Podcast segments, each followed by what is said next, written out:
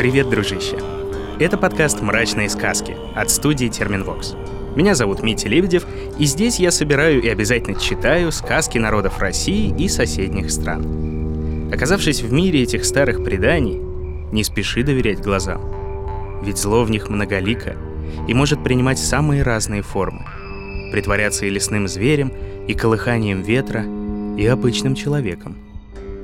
На то они и мрачные сказки –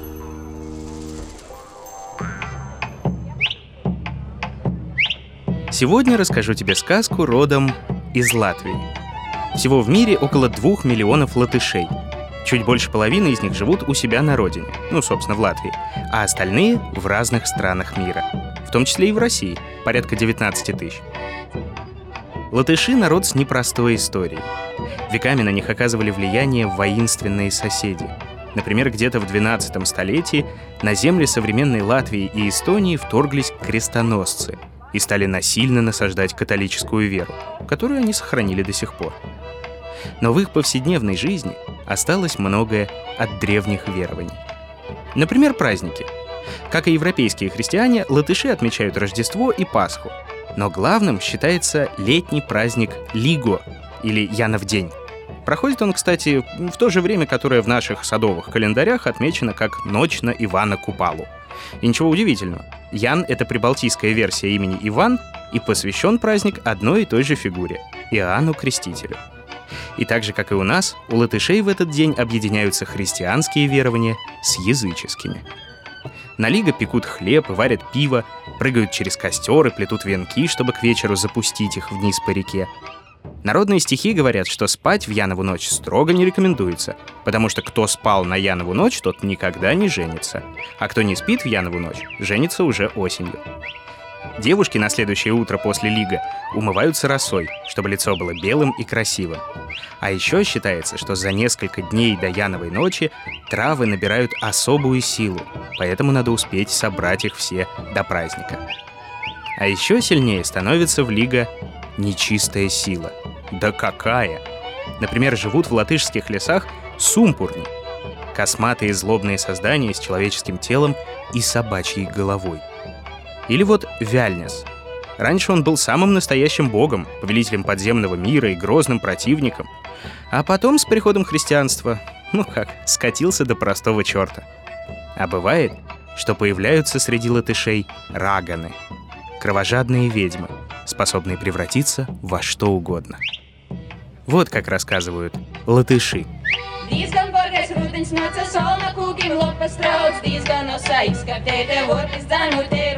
Zīmā zīmā būs, zīmā zīmā būs.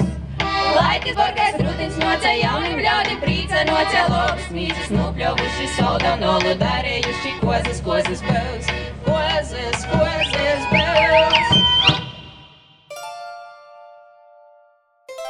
Жил на свете один парень. Был он богатый да чванливый. И вот как-то захотел он себе жену-красавицу получить. Объездил он весь приход, оглядел всех девушек. Да ни одна не была для него достаточно красива. То слишком худая, то слишком толстая, то бледная, то чересчур румяная, то ленивая, что про него скажут, если жена по хозяйству ничего не делает, то наоборот работящая — еще хуже, что про него тогда подумают, если жена будет больше его хлопотать? И решил парень пойти к одному колдуну, ворожбиту. Отправился он в глухой лес, зашел в избушку и даже не поздоровавшись сказал. «Хочу себе жену найти. Да такую, чтобы не было ее краше во всем приходе. Чтобы каждый, только завидев ее, завидовал». Недобро посмотрел на него колдун из-под густых черных бровей оправил бороду и дал такой совет. «Ходи три четверга вечером в лес, на перекресток». А перекресток — место магическое. Там людской мир с миром потусторонним встречается. Как окажешься на перекрестке, крикни «Рагана». В первый вечер крикни «Рагана» и сразу уходи. Во второй то же самое сделай. А в третий вечер оставайся там и жди пока к тебе гости не подойдут. А там сам суди. Коли понравится, приглянется, можешь свататься. А коли нет, уходи, да не оглядывайся. Сделал парень все, как колдун ворожбит ему насоветовал. Два четверга ходил, кричал, вот и на третий четверг. Вышел он на перекресток. Рагана! Только смолкло лесное эхо. Услышал он за спиной голос. Лабвакар, добрый человек. Лабвакар, то есть добрый вечер. Обернулся парень и видит. Стоит перед ним барин, богато одетый, щеки от жира лоснятся, а рядом с ним девица. Да какая! Кровь с молоком, косы длинные, с кулак толщиной, глаза черные, глубокие, смотрят на парня внимательно. Только и увидел ее парень, понравилась ему девушка. Думает, с такой-то женой ему и черт не страшен. А барин будто мысли его услышал. Усмехнулся криво. Э, что же, добрый человек, нравится ли, что видишь? Вдруг посвататься хочешь? Хочу. Еще как хочу. Тогда давай-ка мы с тобой договор подпишем, свадебный. Достал барин из-за пазухи договор, развернул. Парень, не читая, хотел подписать. Перо у барина просит. Перо. Перьев отродясь не держим. Да и чернила-то у тебя с собой. Почуял парень неладное. Пригляделся и видит, из-под платья-то у барина не ноги, копыта торчат. А тот ухмыляется, одной рукой договор протягивает, а другой — иголку. Уколи, мол, палец. Кровью договор скрепим. Испугался было парень, но взглянул снова на девушку и, недолго думая, подписал собственной кровью. Повел он молодую красавицу домой. По дороге радуется, ни у кого такой во всем приходе нет и не будет. Дни недели быстро проходили. Молодая жена оказалась хорошей да примерной хозяйкой. Работа у нее вся спорится, со своим мужем она приветлива да послушна. Вот задумал как-то через время молодой муж дальних родственников своих проведать. Да скорее не их увидеть, а жену свою показать, красивую да примерную. Запряг он повозку, усадил красавицу и отправился в путь. Вот проезжают они мимо кладбища, а жена ему и говорит. «Ты, любимый, останови коня. Позволь мне на минутку уйти. Родной человек у меня здесь лежит. Проведать его надобно». Муж согласился, остановил повозку и позволил жене отправиться на кладбище. А сам остался у входа сидеть, жену поджидать. Много времени прошло, но жена назад все-таки вернулась. Подумал молодой муж, что же она так ходила долго, но ничего не сказал. Снова отправились они в путь. Вот прошло несколько часов, опять проезжает повозка мимо кладбища. «Останови коня! Останови, любимый!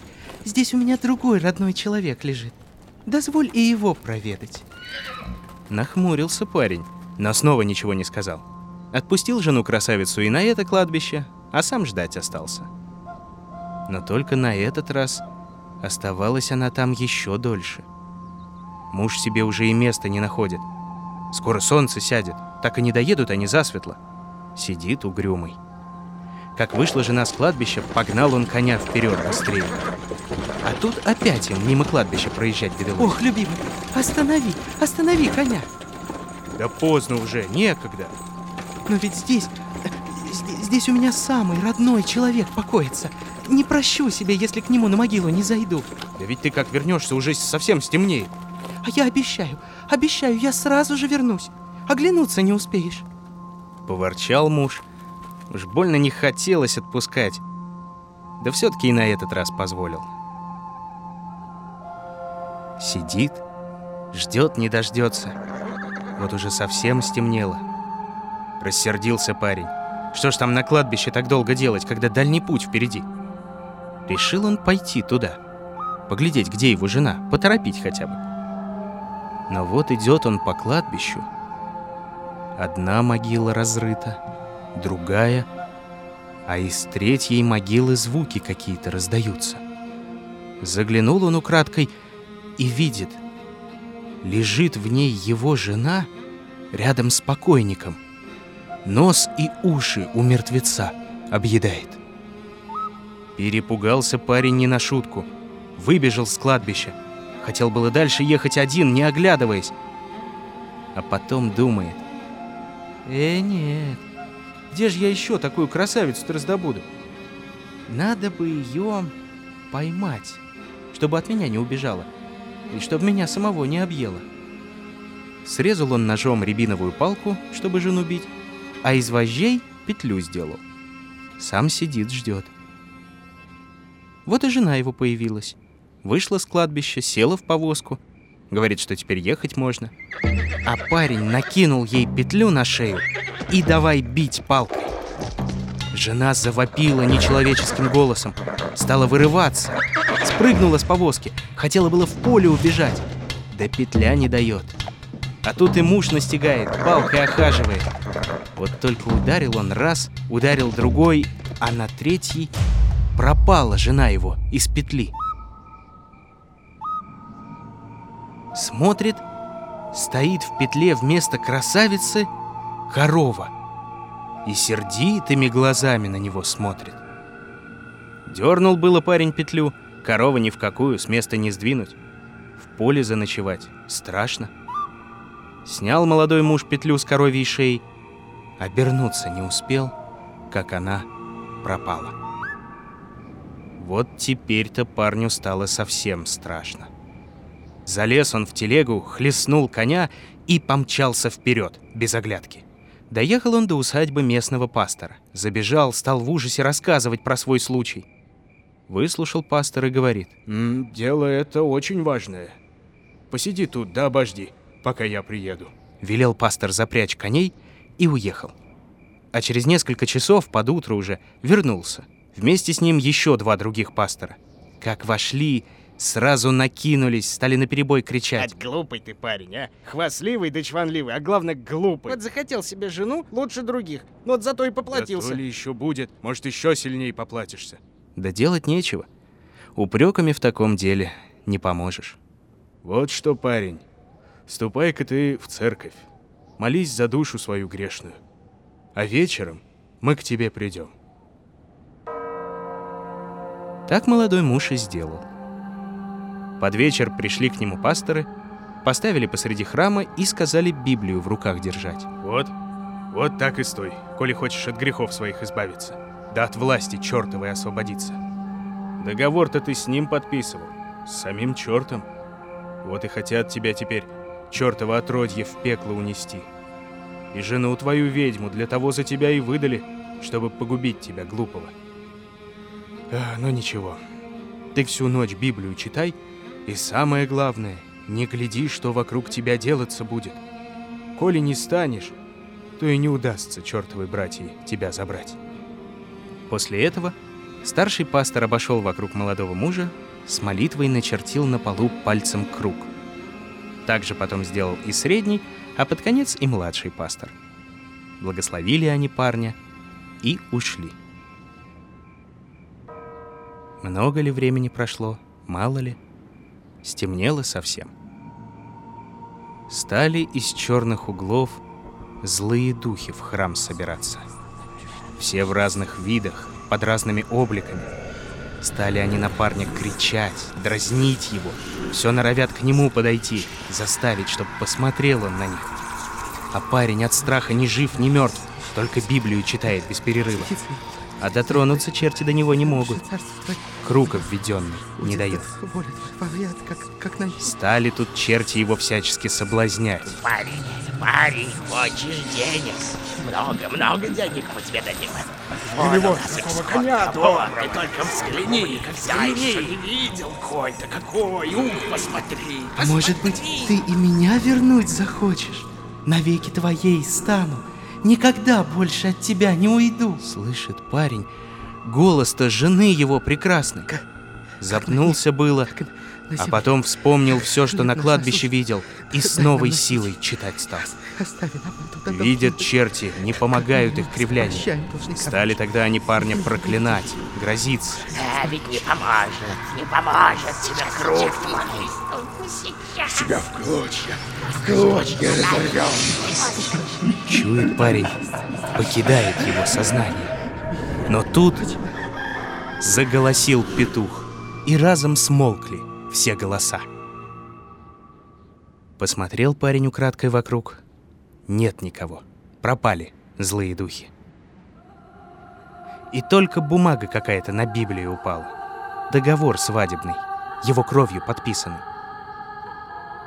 И сразу же в пепел превратился. Вскоре вернулись в храм пасторы. Нашли парня живым-здоровым.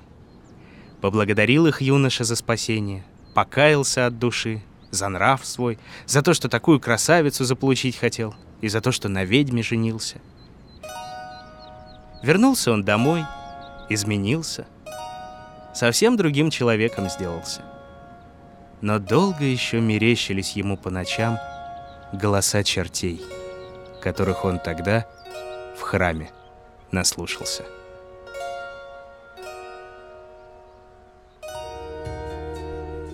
И снова, дружище, у нас встречается что-то похожее, да? Уже и сказку я такую рассказывал, ну, такую, да не совсем такую. И в русской литературе похожий сюжет попадается. Пиши в комментариях, о чем я. Ну а за новыми сказками все так же приходи на свои любимые подкаст-площадки. В мобильное приложение и на сайт SoundStream, в Apple и Google подкасты, на CastBox, Яндекс.Музыку, Spotify и YouTube. Ставь оценки, рассказывай друзьям и советуй, какие еще сказки есть у разных народов России и соседних стран, да причем настолько мрачные, что их можно будет взять, да и прочитать в этом самом подкасте. Ну а на сегодня все, дружище. Все.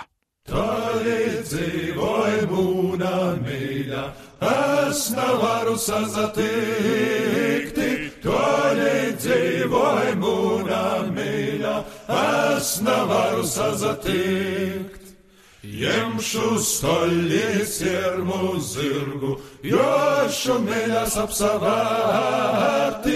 Jemšu stollies jermu zirgu, jošu mėlės apsavarti. Находил и читал сказки Дмитрий Лебедев. Собирала их в звуки и украшала Ольга Лапина.